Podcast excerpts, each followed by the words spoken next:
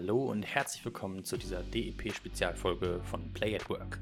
Der Deutsche Entwicklerpreis ist einer der wichtigsten Auszeichnungen für herausragende Leistungen bei der Entwicklung von Videospielen aus deutschsprachigen Ländern. Mein Name ist Tristan Hanschel und ich bin Game- und Level-Designer aus Köln. Und ich hatte die Gelegenheit, mit einigen der PreisträgerInnen des Jahres 2021 über ihre Spiele zu reden. In der heutigen Folge sprechen Hannah und Marius vom Studio Windzocke über ihr Survival-Adventure Passing By, dem Gewinner des Ubisoft Newcomer Awards. Hey Jana, hallo Marius, schön, dass ihr da seid. Wie geht's euch beiden denn? Äh, hallo Tristan, äh, danke, dass wir hier sein dürfen. Hallo Tristan, ja cool. Mir geht's gut. Und selbst? Auch, sehr gut. Marius, dir geht's hoffentlich auch gut? Mir geht's auch gut, ja. Sehr schön. Wir sind heute hier zu dritt, äh, was mich sehr freut. Total spannend, jetzt mal ja, mehr als nur einer Person zu quatschen. Bin sehr gespannt, was ihr für Antworten habt. Genau, also äh, ihr und euer Team habt ihr beim Deutschen Entwicklerpreis den Ubisoft Newcomer Award abgeräumt. Und zwar mit eurem Spiel Passing By. Äh, für alle, die jetzt nicht vor Augen haben, äh, was das genau ist, was ist, was könnt ihr mir denn zu Passing By erzählen? Was ist das für ein Spiel? Ah, also Passing By ist ein Hybridspiel eigentlich aus mehreren Genres zusammengemixt. Und zwar einerseits Exploration, andererseits Survival. Dann haben wir Puzzle-Plattformer-Elemente drin. Ähm, genau, und die, das Setting von unserem Spiel ist in einer Welt voller fliegender Inseln. Und man spielt mit der Hauptfigur Curly, ähm, die von Insel zu Insel fliegt mit einem Ballonschiff. Und auf diesen Inseln kann man dann ähm, einerseits, wie gesagt, sind dort dann Survival-Elemente, also man muss Ressourcen sammeln, um ähm, zu überleben. Aber andererseits begegnet man auch sehr vielen ähm, netten Figuren, äh, Menschen und ähm, muss deren Geschichte ein bisschen ähm, erkunden und auch dann Rätsel lösen und um diesen Menschen vielleicht auch zu helfen. Und ganz übergeordnet geht es darum, man bekommt am Anfang vom Spiel einen Brief über, ähm, also man bekommt einen Brief und muss den als Postbote oder Botin sozusagen jemanden diesen Brief übergeben, aber man weiß nicht, an wen dieser Brief soll. Und das ist quasi so die, womit man quasi dann anfängt, äh, diese Inseln zu ähm, bereisen, um, zu, um die Person zu finden, der man diesen Brief dann geben muss ein, glaube ich, super spannender Mix an verschiedenen Genres und auch äh, einen total schicken Artstyle. Wie groß war denn das Team, das an Passing By gearbeitet hat und was habt ihr beide da genau gemacht? Wir haben hauptsächlich zu viert an Passing By gearbeitet. Und ähm, wenn man so ein kleines Team hat, dann ähm, müssen alle immer mehrere Hüte tragen. also oder haben mehrere Aufgaben. Das sind wir beide. Ähm, äh, ich habe äh, mich um die Programmierung gekümmert, äh, vor allem, ähm, aber habe aber auch im Game Design mitgemischt. Und ähm, Hanna ist äh, vor allem Level-Designerin und ähm, dann äh, ist noch Jan dabei, der kümmert sich um auch äh, um Leveldesign, so wie wir alle eigentlich. Alle, eigentlich sind wir alle am Leveldesign und ähm, auch am Artdesign beteiligt. Und ähm, jeder hat dann noch so seine eigenen ähm, kleinen Spezialfunktionen. Jan kümmert sich um das Sounddesign und ähm, um die Implementierung von den Sounds. Und die vierte im Bunde ist dann Elona und die ähm, kümmert sich um die Texte zusätzlich zu den Aufgaben, die sie auch im Leveldesign und im Artdesign macht. Genau. Also das ist ein bunter Mix aus Aufgaben für jeden. Ist ja total cool, dass ihr da so irgendwie alle ein bisschen von allem macht. Kommt das äh, einfach, weil ihr Spaß an allen habt oder wie du sagtest, weil ihr halt ein kleines Team seid? Oder äh, gibt es da einen anderen Grund für? Das kommt eigentlich hauptsächlich, weil wir ein kleines Team sind und auch ein bisschen aus unserem Hintergrund, ähm, weil wir alle das Gleiche quasi studiert haben. Ähm, und jetzt zum Beispiel ähm, wir alle keine ausgebildeten Artists sind. Also wir hatten keinen speziellen Artist jetzt im Team. Ähm, und deswegen hatten wir uns für diesen Stil, diesen 2D Low Poly Stil geeinigt auf den, weil wir da auch ein, ähm, weil Marius uns da so ein tolles Tool in Unity gebaut hat, mit dem man quasi diese ganzen Assets basteln kann. Dadurch, dass dieses Tool für uns alle zugänglich ist und ähm, wir alle kein, kein professioneller Artist sind, ist es zum Beispiel eine Aufgabe, die wir alle übernehmen, weil ähm, ja, weil wir es alle mit diesem Tool hinbekommen, weil es dadurch auch einen einheitlichen Stil gibt. Und das, und wie gesagt, und auch ähm, Game Design, Level Design, dass wir das alle machen, ist auch einfach uns aus unserem Hintergrund von, vom Studium, weil ähm, wir alle den Master Computerspielwissenschaften an der Uni Bayreuth studieren oder studiert haben. Und dort ähm, war halt der Fokus auf Game Design gelegen. Und von daher, wenn man dann zusammen ein Projekt macht, dann ähm, wollen da natürlich dann alle auch irgendwo da auch ein Mitspracherecht haben. Und genau. Und klar haben wir uns dann unsere kleinen Ecken dann noch, in die wir uns dann spezialisiert haben, weil ja nicht jeder, also jeder, jeder alles machen muss, aber genau. Das, ich glaube, das ist so der Hauptgrund, weshalb wir das alle so ein bisschen manche Bereiche machen. Und es ist auch irgendwie äh, total cool zu sehen, dass ähm, etwas, was eigentlich so aus der Not geboren war mit diesem Artstil oder mit dem Artstyle, dass, dass, wir, dass wir da eigentlich alle ähm, jetzt mitgemixt haben, weil, weil wir einfach niemanden hatten, der das so an sich reißen konnte oder wie auch immer oder dafür, dafür besonders geeignet war und dass es jetzt doch etwas ist, was an dem Spiel eigentlich ähm, einigen oder sehr vielen Leuten eigentlich äh, gefällt oder äh, irgendwie Anspruch ähm, findet. Das ist eigentlich sehr cool zu beobachten, wenn man, wenn man weiß, dass es eigentlich davon ausging, dass, dass wir, ähm, dass es mehr so eine Not, Notlösung war am Anfang. Das ist äh, eine super Überleitung, denn meine nächste Frage wäre sowieso zum Artstyle gewesen. Ich finde, äh, wie du schon sagst, der ist äh, super unique und mir auch persönlich beim äh, Anschauen als erstes so ins Auge gestochen. Okay, ist der Artstyle, natürlich fällt er einem als erstes auf, aber ähm, der ist ja schon noch ein bisschen was Besonderes. Äh, ihr habt schon gesagt, Low Poly 2D. Ich habe mich da als erstes so erinnert gefühlt an so Vektorillustrationen. Mhm. Und ganz spannend finde ich jetzt auch, dass ihr sagt, ihr macht das Ganze, die ASIC-Produktion auch in Unity selbst, also in der Engine, oder wie kann ich mir das vorstellen? Ja, genau, das ähm, passiert in Unity selber mit diesem Vielleicht, Marius, ähm, kannst du darüber reden, über das Modeling-Tool, was das eigentlich genau macht. Aber für mich kommt das so ein bisschen wie so eine ganz abgespeckte Version von einem 3D-Programm ähm, wie 3ds Max oder so vor, das aber direkt in Unity funktioniert, mit dem man dann diese Ersatz machen kann. Ja, genau. Ich weiß nicht, wie, wie äh, tief ich da ins technische Detail so gehe. So tief wie möchtest, gerne. nein, nein, um Gottes Willen. Das, ähm, dieser das ist auch so ein bisschen aus der Historie von dem Projekt irgendwie geboren, dass wir ähm, ähm, im Bachelor eigentlich 3D-Projekt hatten, ähm, das auch so in die Richtung gegangen ist. Und ähm, dann im Master kam die Weiterentwicklung dann mit den, mit den Rätseln und den Puzzeln und ähm, dann hatte ich eigentlich die Idee, man könnte es in den 2D-Raum verschieben. Diese Idee ist eigentlich nur dadurch entstanden, ähm, dass ich einfach in 3D-Programmen nicht zurechtkomme, dass ich mich da nicht zurechtfinde oder dass die mich äh, irgendwie überfordern. Und ähm, deswegen oder oder ja oder dass auch dass, dass ich auch die Asset Pipeline sehr anstrengend finde bei bei 3D-Programmen und ähm, wenn man das Ganze in den 2D-Raum überträgt, dann äh, kann man sehr viele Hürden irgendwie umgehen und äh, dann dachte ich, wie einfacher wäre es noch, wenn man sich das ständige Importieren und Exportieren und äh, wenn man sich das alles sparen könnte und wenn man in Unity schon direkt sehen könnte, was dann am Ende rauskommt bei dem, was man modelliert. Und ähm, genau, jetzt, jetzt, jetzt erstellen wir sozusagen platte 2D-Meshes in, in Unity, die einfach die dritte Ebene, die sie hätten, nicht benutzen und äh, alle auf derselben Höhe liegen, die, die ähm, Vertices sozusagen.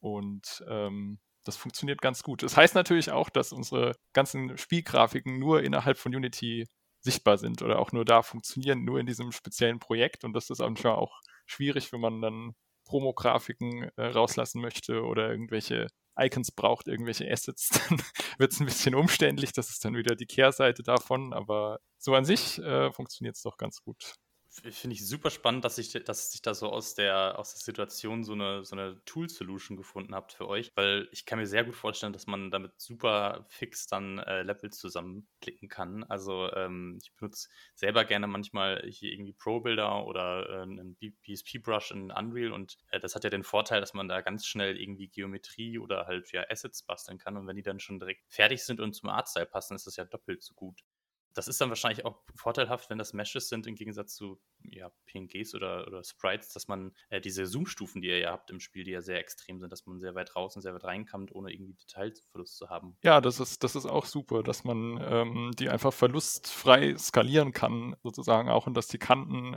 äh, immer gleich scharf bleiben, egal wie klein oder wie groß ich jetzt den Mesh irgendwie ähm, skaliere.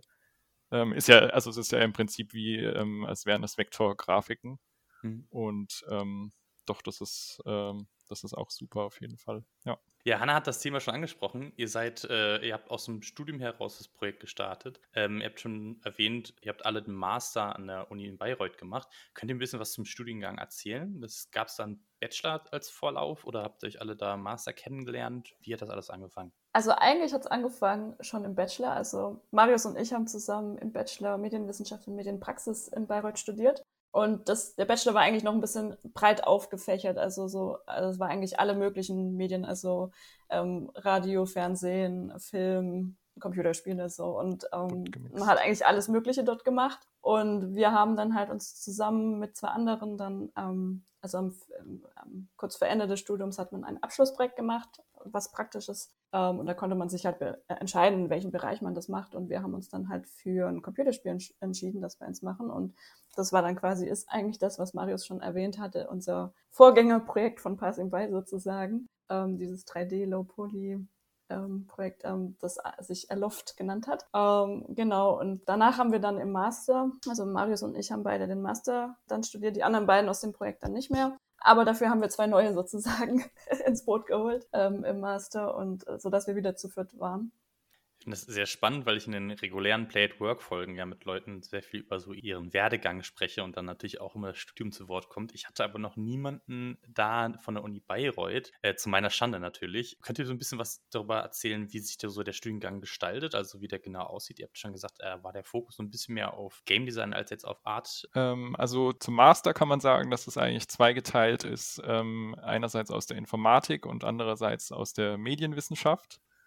Und ähm, dann ähm, ist es auch ja gleichzeitig dann auch wieder so ein Mix aus Theorie und Praxis. Also man, es gibt dann vier verschiedene Spezifikationen, auf die man sich ähm, so ein bisschen einschließen kann. Man kann aber auch frei zwischen denen wechseln, dass man eben auf der einen Seite hat, die Theorie in der Informatik ist eher der Computer Scientist und dann die praktische Seite, die dann Richtung Games geht in der Informatik, ist Game Developer, die Spezifikation. Und dann gibt es auf der anderen, auf der medienwissenschaftlichen Seite, gibt es dann die theoretische Seite, den Media Scholar heißt es, glaube ich, und ähm, äh, dann wieder Richtung Praxis ist er der Game Designer. Und ähm, der, ja, der, wie heißt der Stundenplan, der, der, wie heißt denn das Wort? Curriculum? Das Curriculum, richtig. Das äh, kann man sich dann relativ frei zusammenstellen eigentlich auch. Also da gibt es dann je nachdem, in welche, äh, in welche Richtung man gehen möchte, gibt es dann verschiedene Möglichkeiten, das ähm, zu gestalten und dann halt mehr in die Informatikrichtung zu gehen oder mehr in die, in die Medienwissenschaftsrichtung zu gehen.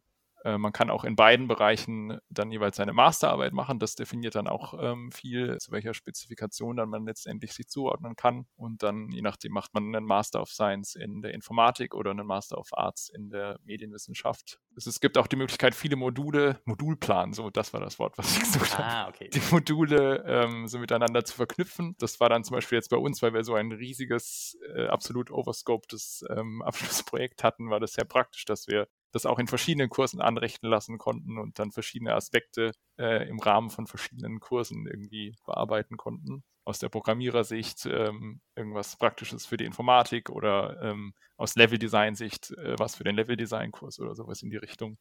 Genau, und was man vielleicht auch noch dazu sagen kann, ist, dass es für eine Universität, der, dass der Studiengang sehr praktisch orientiert ist, was wir natürlich alle ziemlich cool fanden, weil man dann halt auch wirklich praktisch Projekte dann auch macht was ja in meinem, äh, aus meiner Sicht heraus ähm, sehr wichtig ist, gerade in der Games-Industrie. Genau, aber also, genau, also wie gesagt, für eine Universität sehr praktisch orientiert. Aber klar, es ist immer noch eine Universität, deswegen ist halt auch sehr viel Theorie dabei. Genau, also ihr habt ja mit äh, Passing By dann äh, schon im Studium, wie gesagt, gestartet. War das denn von Anfang an so als, ja, wir machen das jetzt so als Studienprojekt oder hattet ihr da schon mehr, mehr für im Plan? Also ihr habt ja vor dem DEP auch schon einen anderen großen deutschen Computerspielpreis, und zwar den Computerspielpreis für, ich glaube, Pro besten Prototypen ähm, ja, äh, eingeholt. Was war da so die Planung? Oder war das einfach nur so ein ganz humble Studierendenprojekt und äh, hatte noch gar keinen großen Hintergedanken? Wie sah das da bei euch aus? Also eigentlich, ähm, genau, also als wir das Projekt angefangen hatten, also Passing By dann wirklich dann auch im Master gestartet hatten, hatten wir schon auch immer wieder so schon hin und her überlegt. Also wir wussten zu dem Zeitpunkt noch nicht, dass wir in irgendeiner Form bei einem Preis einreichen möchten, ähm, sondern es war eher so, ob wir das Projekt so weit treiben wollen, dass wir es veröffentlichen. Dann war es aber irgendwann zwischendrin, war dann einfach unser Plan, es einfach bei Itch hochzuladen. Also dafür alles schön zu machen, dass wir es bei Itch.io hochladen können und dann, dass es sich, also dann quasi, dass das Projekt dann fertig ist. Und das einfach haben wir dann. Fürs Portfolio. Genau, Sorry. fürs, ja, genau, das ist äh, sehr wichtig, genau. Einfach für uns, fürs Portfolio, dass wir einfach was vorzeigen können. Ähm, und dann hatten wir das auch auf Itch.io hochgeladen und hatten gedacht, es ist jetzt quasi zu Ende, es ist vorbei. und dann ähm, hatten wir mega Glück, weil wir auf Itch.io gefeatured wurden ähm, auf der Stadtseite, wodurch wir für unsere Verhältnisse eine sehr viele Leute ähm, dann auf unsere Seite bekommen haben und ähm, viele Downloads. Und das äh, war dann ziemlich motivierend, weil da kamen dann halt auch echt richtig schöne Kommentare und das hat uns, also ich weiß noch, dass wir da richtig happy darüber waren und das mhm. uns irgendwie, ja, das war wirklich motivierend. Ähm, und, und ich glaube, das war dann so ein bisschen auch der ausschlaggebende Grund, wo wir dann gesagt haben, hey, können wir damit nicht mehr machen? Und, um, ähm, und dann war halt gerade die Einreichfrist für den ähm, DCP. Und ja, und dann haben wir gesagt, why not? wir haben ja auch noch wahnsinnig äh, viele Updates dann machen können. Also dadurch, dass dann dieser große Zulauf kam, ähm, hatten wir dann einerseits natürlich einen Haufen neue Bug-Reports, die man einfach so in einem kleinen äh, Vierer-Team sind dann halt doch Sachen dabei, die man nie ausprobiert und dann ähm, konnten wir da ganz viel fixen und dann gab es natürlich auch Leute, die ähm, gesagt haben, ähm, hier, das ist ein Spiel und ich spiele ja fünf Stunden dran und ich kann nicht speichern, weil wir einfach kein Speichersystem gebaut hatten. Das hatten wir uns dann gespart, so am Ende. Und ähm, ja, dann, dann kamen auch noch äh, Anfragen von, äh, von semi-professionellen oder von Hobby-Übersetzern aus aller Welt, die ähm, das Spiel gerne übersetzen wollten in ihre eigene Sprache. Und ähm, das war auch toll. Dann konnten wir ganz viele Lokalisationen anbieten, so nach und nach. Und ähm, dann hat man sich einfach schon ein bisschen besser gefühlt, einfach mit dem, mit dem Stand vom Spiel und ähm, hatte mehr, mehr Selbstvertrauen. Das ging zu mir zumindest so. Ich glaube, das unterschätzen viele, wie wichtig das ist, seine, seine Arbeit, so gerade wenn es Studentenprojekte sind, die auch mal zu zeigen und äh, hochzuladen und mit der Welt zu teilen quasi. Und ich finde da HIO ist eine super Plattform. Ich glaube, das kann nämlich auf der einen Seite, wie ihr jetzt das so erfahren habt, so einen super Moralboost geben. Zeigt mhm. aber auch nochmal ein bisschen so die Realität von dem Medium, die er ist. Äh, wenn man das anderen Leuten in die Hand gibt, dann geht da auch was kaputt und dann muss da noch was äh, repariert werden. Und wenn man so in seiner Bubble ist und das irgendwie Freunden und Verwandten und dem Prof zeigt, dann kriegt man da auch Feedback. Aber wenn er so eine ja, größere Menge an Menschen auf das Spiel trifft, dann merkt man erstmal, was da alles noch so zu machen ist. Und ich glaube, das hilft einem nochmal besser zu verstehen, wie so ein Lifecycle von einem Spiel funktioniert und was für Höhen und Tiefen dabei sein kann. Ich kann das auf jeden Fall auch empfehlen. Ich habe damals im Studium ein paar, paar Projekte auf itch.io hochgeladen und hatte da auch mal das Glück, dass da eins eine größere Audience erreicht hat. Und mhm. das äh, ist total genial, auch dann zu sehen, wenn zum Beispiel mal Leute ein Let's Play drüber machen. Es gibt ja durchaus viele YouTuber irgendwie, die nur durch itch.io durchgehen, gucken, was umsonst ist und so Vorstellungsvideos machen. Und äh, das kann ein super Moralboost sein und äh, ein, aber auch auf der anderen Seite, wie gesagt, zeigen, was noch alles falsch läuft. Also äh, da auf jeden Fall die Empfehlung. Ich äh, weiß gar nicht, hat das mittlerweile abgenommen oder ist, habt ihr immer noch eine große Player-Audience? Ich habe gesehen, ihr habt ja eifrig äh, nach Release auf itch.io noch ähm, Devlogs hochgeladen. Seid ihr da immer dann noch aktiv an der Entwicklung dran oder habt ihr das jetzt irgendwann so zugrunde gelegt? Genau, also dazu muss man sagen, dass wir jetzt zurzeit äh,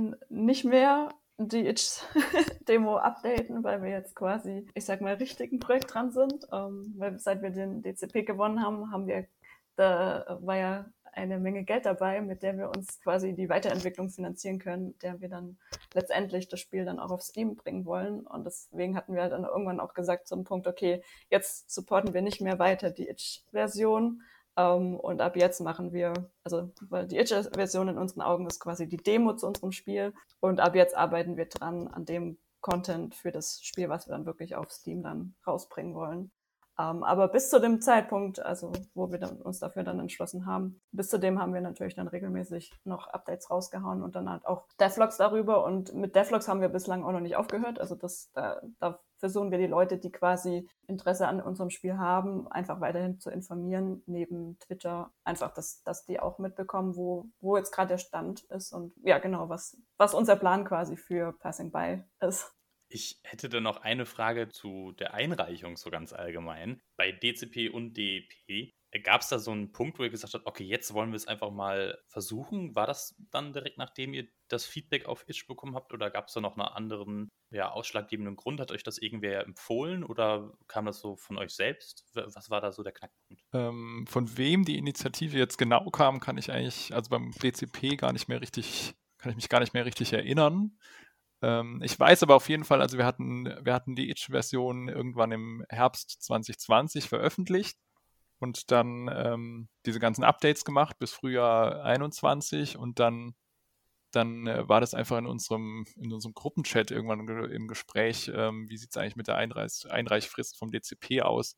Und ähm, also zumindest bei mir war es so, dass ähm, die Motivation, diese Einreichung zu machen, eigentlich erstmal nur war, dass man, dass man nicht das Gefühl haben, äh, haben wollte, quasi am eigenen Unwillen gescheitert zu sein, ähm, also ich, wir sind da wirklich, oder ich zumindest, sind da wirklich nicht reingegangen mit dem Gefühl, da könnte irgendwas dabei rauskommen. Und dementsprechend sind wir dann auch vom Stuhl gefallen, als dann die Nominierungen bekannt gegeben wurden.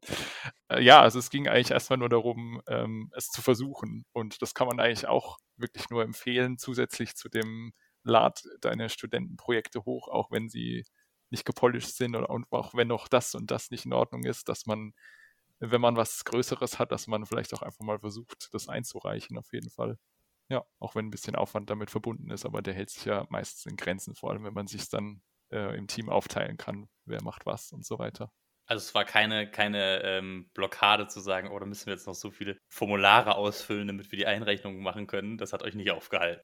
Nee, weil wir hatten eh auch schon einige Sachen, also klar mussten wir noch was extra machen, aber wir hatten teilweise auch schon gerade Texte oder so, ähm, schon dadurch, dass es ja ein ähm, Studienprojekt war, ähm, wo man auch einen Abschlussbericht und ein Game Design Dokument und alles Mögliche vorweisen musste, hatten wir halt auch viele Bausteine davon einfach schon äh, und die wir dann einfach nochmal vielleicht ein bisschen umformulieren mussten. Ähm, ich glaube, wir hatten sogar auch schon einen, den Trailer, den wir auch mit einreichen mussten, hatten wir auch schon mal davor für ein anderes Event, weil wir, das können wir vielleicht auch noch erwähnen, ähm, wir hatten während der Produktion von Passing By, das ist jetzt auch schon ein paar Jahre her, hatten wir die Möglichkeit, das Spiel schon auf der DEFCOM auszustellen, weil ein paar von uns dort ähm, als Volunteers gearbeitet haben und für uns gab es dann die ähm, wirklich coole Möglichkeit, das dort dann ja auszustellen. Und das war natürlich auch ein, dann ziemlich cool, weil wir dort halt wirklich dann professionelles Feedback bekommen hatten. Und ähm, Genau, und dann hatten wir auch noch ähm, das auch bei uns in Bayreuth auf so einer Mediennacht ausgestellt. Und in irgendeinem von diesen Zügen hatten wir, glaube ich, dann auch diesen Trailer gemacht, wenn ich mich recht erinnere. Das ist direkt der nächste gute Tipp. Den kann ich auf jeden Fall auch nur unterstreichen. Das ist super schön, finde ich auch, dass es so Angebote gibt, gerade für Volunteers, ob es jetzt bei äh, der DEFCOM ist oder bei der Berlin Games Week, bei der Covades, äh, da gibt es ja öfters mal das Angebot, dass man, wenn man da ganzen, das ganze Event mit unterstützt und äh, mithilft, dass man da auch Möglichkeiten bekommt, sein Spiel mal ja in die Runde zu zeigen. Äh, und da nochmal Feedback und äh, einzuholen und Kontakte zu knüpfen, finde ich auf jeden Fall eine super Sache, äh, die, wie man bei euch ja sieht, zumindest dazu geführt hat, dass man da auch schon Sachen vorbereitet hatte, um dann später äh, ja, sich für einen Preis nominieren zu lassen. sehr gut auf jeden Fall. Was mich noch interessieren würde jetzt gerade an der Stelle, ähm, ihr hattet es ja vorhin erwähnt, ein paar von euch im Team sind noch aktiv im Masterstudium zugange. Hanna, du bist ja jetzt schon fertig, ich glaube auch schon seit ein bisschen längerer Zeit. Ja. Arbeitest als ja, Fulltime Game Designerin. Wie machst du das denn mit Passing by so nebenher? Hast du da irgendwie einen bestimmten Tag in der Woche, den du dir Zeit nimmst? Oder machst du das alles am Wochenende? Oder wie, wie balancierst du das so mit deinem Dayjob? Ja, das ist tatsächlich eine gute Frage. Um, ähm, bislang, also ich kann dazu sagen, ich arbeite nur vier Stunden in der Woche für Passing by, weil einfach mehr würde mhm. ich jetzt einfach so nicht packen. Also ähm, neben Vollzeit. Ähm, und bislang mache ich es so, dass ich eigentlich fast alles am Wochenende mache. Ähm, dann halt, äh, da habe ich jetzt keinen festen Tag. Meistens nehme ich den Samstag, aber kann auch mal dann auf den Sonntag fallen. Aber wenn wir dann halt noch nach Meetings, also wir brauchen natürlich auch so Meetings im Team, die dann halt auch Zeit fressen. Ähm, und wenn das ein bisschen kürzere Meetings sind, dann können die auch mal an einem Abend der, unter der Woche liegen. Aber dann halt natürlich auch nicht bis ewig in die Nacht gehen. ähm, aber also es ist auf jeden Fall schon eine Herausforderung und es ist halt auch von daher eine Herausforderung, weil ähm, dadurch, dass ich halt deutlich weniger arbeite als die anderen am Projekt, ist es natürlich auch so, dass, dass ähm, das für mich dann halt auch ein Meeting schon viel mehr Zeit wegnimmt als für die anderen, die dann halt deutlich mehr Stunden in der Woche arbeiten. Ähm, deswegen müssen wir uns auch immer genau überlegen, zu welchem Meeting ich wirklich benötigt werde und ähm, genau und wie oft wir dann Meetings machen müssen sollen. genau. Aber ansonsten ich, also ich bin natürlich, also ich wollte mir das halt auch nicht nehmen lassen, noch an dem Projekt weiterzuarbeiten, weil es ist halt schon so ein bisschen so ein Herzensprojekt. Ähm, und, ähm, und ich bin auch ganz froh, dass es geht, dass ich ähm, parallel Vollzeit in der Spieleindustrie arbeite und dann trotzdem noch eigenen Spiel arbeiten kann. Ähm, genau, von daher freut mich das super, dass ich das dann machen kann und dass wir es halt auch trotzdem irgendwie hinkriegen, dass selbst wenn ich jetzt nicht so viel mache, dass es trotzdem irgendwie, irgendwie geht.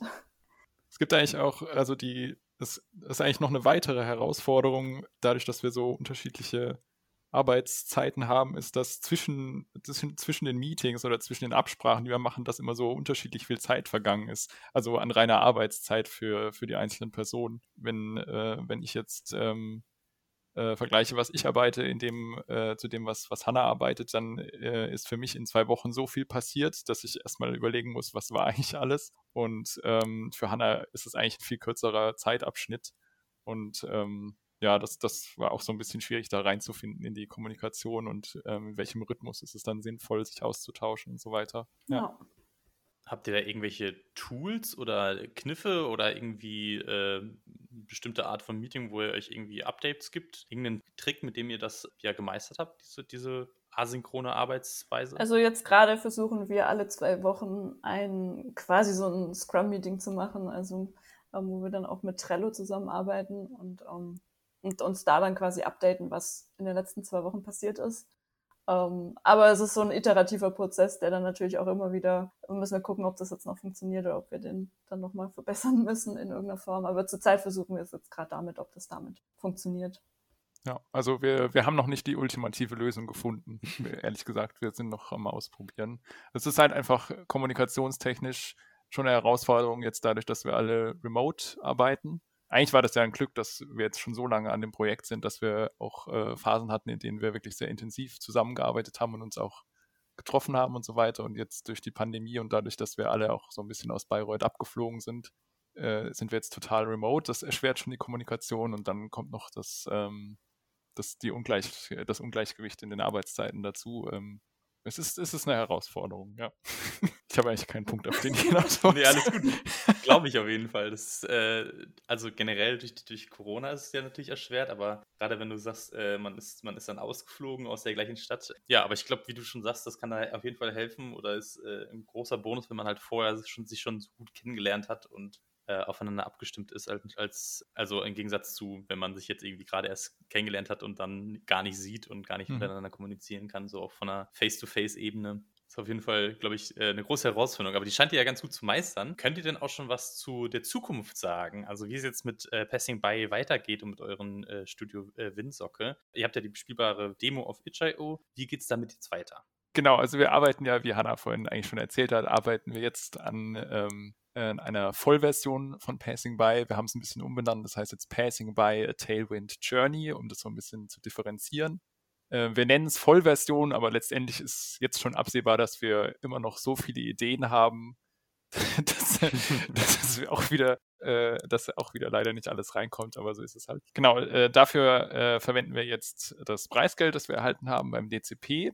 Und der Plan ist im Moment, dass wir möglichst viel von dem neuen Content umsetzen bis zum Sommer. Ähm, denn dadurch, dass wir jetzt dann beim DP gewonnen haben, werden wir da ja in irgendeiner Form dann ausstellen können bei der Indie Arena Booth. Und ähm, bis dahin möchten wir auf jeden Fall dann äh, in einem Stand sein, wo wir, wo wir sagen können, das ist jetzt die neue Version des Spiels. Also wir machen ja nicht nur ganz viel neuen Content oder Content, äh, den wir uns irgendwie aufgespart haben, sondern wir überarbeiten auch nochmal irgendwelche Kernsysteme vom Spiel, die noch nicht so reibungslos funktioniert haben oder wo wir Feedback gekriegt haben, dass die nochmal überarbeitungswürdig wären. Ja. Das hört sich auf jeden Fall schon mal sehr gut an. Äh, da hast du ja auch schon direkt was angesprochen, was beim DEP äh, bei diesem speziellen Ubisoft Newcomer-Preis alles noch so extra mit drin ist. Mhm. Kannst, könnt ihr da nochmal zusammenfassen, äh, was da jetzt alles quasi für euch dabei war, was, was ihr bekommt? Ja, genau. Also einerseits ist natürlich ähm, das, die Möglichkeit, auf der Gamescom in der Indie Booth Arena auszustellen dabei. Und andererseits ist natürlich auch, ähm, dass wir ähm, von Ubisoft, also dass wir dort quasi Mentoring bekommen und ähm, also auch speziell auf uns zugeschnitten ist und dass wir auch ein, ein, ein Ubisoft-Studio besuchen können, um vor Ort dann zu sein. Hoffentlich geht das mit Corona und so. Ähm, da sind wir alle noch gespannt, aber es, also selbst wenn es jetzt dieses Jahr nicht wird, dann halt nächstes Jahr. Aber also es ist auf jeden Fall, dass wir ein Studio besuchen dürfen. Genau, und wie gesagt, und dann gibt's äh, Workshops ähm, und ähm, ja, und äh, damit können wir dann ja auch viel anfangen, einfach auch was zu lernen noch, ähm, auch von Experten von Ubisoft, die dann oder die dort eingeladen werden und dann Workshops halten. Wir konnten jetzt auch wirklich dann auch sagen, welche Themengebiete uns interessieren. Ähm, und dann wird geguckt, äh, inwieweit sie da jemanden finden, der uns dann dort auch wirklich unterstützt. Und wir können auch mit allen möglichen Fragen dann dort, dort auch hingehen. Genau. Habe ich irgendwas vergessen? Nö, ich glaube, gut. Also wir hatten schon, äh, wir hatten jetzt, es hat jetzt noch kein Workshop stattgefunden oder so, aber wir hatten schon ein anfängliches Gespräch, ähm, wo wir dann auch schon diese Themengebiete, wie Hanna gerade meinte, ähm, ansprechen konnten. Und ähm, ja, die sind einfach total offen für, für alles, was uns so interessiert. Und ähm, dann muss man mal schauen, wie, wie nah es dann am, am Spiel ähm, letztendlich, ob man da dann wirklich konkrete Sachen am Spiel dann besprechen kann und dann irgendwelche Tipps und Tricks noch kriegt, die man noch irgendwie, mit denen man es noch ein bisschen aufpolieren kann. Oder ob es ähm, ja auch so vom Spiel weggeht. Also das ähm, ist, bestimmt, ist bestimmt auch total interessant, dann Social Media Strategien oder ja, einfach, einfach Marketing Strategien dann mit denen auch zu besprechen und so weiter in die Richtung. Ja. Ja, ich glaube, das ist eine coole Aktion, ähm, dass Ubisoft äh, da so ja, die lokale, äh, die deutsche Indie-Szene unterstützt. Und äh, ich habe da auch schon mal einen Berührungspunkt mit gehabt mit deren, mit deren Workshops und Mentorships. Kann ich auf jeden Fall sehr empfehlen. Die tun da echt äh, viel, viel Mühe rein, äh, so Sachen zu finden. Leute aus der, aus der Firma, die halt genau äh, euch da beraten können, wo ihr was, wo ihr Hilfe braucht. Also ähm, das ist, glaube ich, eine gute Sache. Jetzt abschließend hätte ich, hatte ich noch eine Frage so ganz allgemein an euch beide. Und zwar habt ihr jetzt im Laufe des Gesprächs schon super viele sehr gute Tipps gegeben, wie zum Beispiel äh, Sachen auf, äh, auf, veröffentlichen und hochladen, äh, auf bei Preisen einreichen, volontieren und da quasi die kompletten Benefits mitnutzen. Welchen Tipp hättet ihr denn vielleicht noch darüber hinaus an andere EntwicklerInnen, äh, vielleicht auch speziell an Studierende, die Projekte haben oder vorhaben, ein Projekt zu machen, mit denen die ein bisschen mehr machen wollen, als nur die Credit Points zu bekommen. Also was man vielleicht, ähm, was man, also was man vielleicht noch empfehlen könnte, ähm, also zumindest ging es mir so ähm, aus unserer Position heraus äh, in Bayreuth. Also äh, Bayreuth, in Bayreuth hat sich, während wir da waren und auch jetzt immer noch, verändert sich wahnsinnig viel und das ist am wachsen und mittlerweile haben sich ganz viele kleine Studios gegründet. Aber äh, als wir angefangen haben, es ist einfach nicht zu vergleichen mit, mit Berlin oder sowas. Also da, da ist einfach, ähm, die Netzwerke waren einfach noch nicht da und ähm, da war es für mich dann irgendwie, als ich dann auch nach einem Praktikumsplatz gesucht habe für, für mein Bachelorstudium, ähm, hatte man so eine kleine Hemmschwelle, äh, dann irgendwie den Arm auszustrecken oder die Hand auszustrecken und ähm, bei, bei Firmen ähm, anzufragen. Und ähm, vielleicht ist das so ein Tipp, dass man halt sagen musste, traut euch, weil letztendlich sind die Profis, ähm, die man irgendwie so aus weiter Ferne irgendwie wahrnimmt, letztendlich kochen die eigentlich auch mit Wasser und letztendlich sind das auch alles Menschen und ähm, dass man sich da einfach, dass man da einfach über seinen eigenen Schatten springt manchmal und ähm, Kontakt aufnimmt. Also ich glaube, das ist äh, nochmal ein weiterer sehr, sehr wertvoller Tipp, dass man da so ein bisschen ähm, ja, über seinen Schatten springt und äh, einfach mal probiert. Äh, ich glaube, das Schlimmste, was passieren kann, ist halt eine Absage bekommen oder äh, keine Antwort. Aber das sollte einen, glaube ich, nicht davon abhalten, ja, seine Fühler auszustrecken und äh, versuchen, ja, das zu erreichen, was man, was man möchte. Jetzt nochmal, um zurückzukommen zu Passing By für die ZuhörerInnen, die jetzt ähm, eure Arbeit da weiter verfolgen möchten, gespannt sind auf die Vollversion, wo kann man denn ähm, ja auf dem Laufenden bleiben und wo kann man Passing by jetzt schon selbst ausprobieren? Man kann Passing by auf itch.io, ähm, wie gesagt, die Demo-Version kann man dort ausprobieren. Und ähm, wie gesagt, wir ähm, veröffentlichen dort immer wieder Devlogs, die auch den, ja, den aktuellen Stand dann quasi präsentieren und auch, ähm, wie es in der Zukunft sein wird. Und auf der anderen Seite ähm, haben wir einen Twitter-Account ähm, von Studio Windzocke. Da kann man quasi auch ähm, immer auf dem neuesten Stand bleiben und ähm, mitbekommen, ja, woran wir eigentlich gerade arbeiten und was so der Plan ist.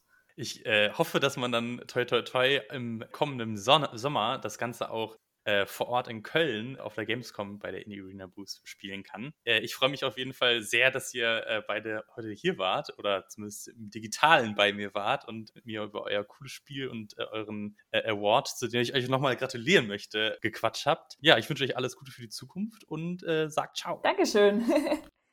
vielen, vielen Dank, dass wir hier sein durften. Ja, auf jeden Fall. War sehr schön. Das war's mit dieser Folge Play at Work. Ich hoffe, ihr hattet wie immer Spaß beim Zuhören. Alle Links findet ihr wie immer in der Beschreibung. Weitere Infos zum DEP gibt es unter www.deutscheentwicklerpreis.de.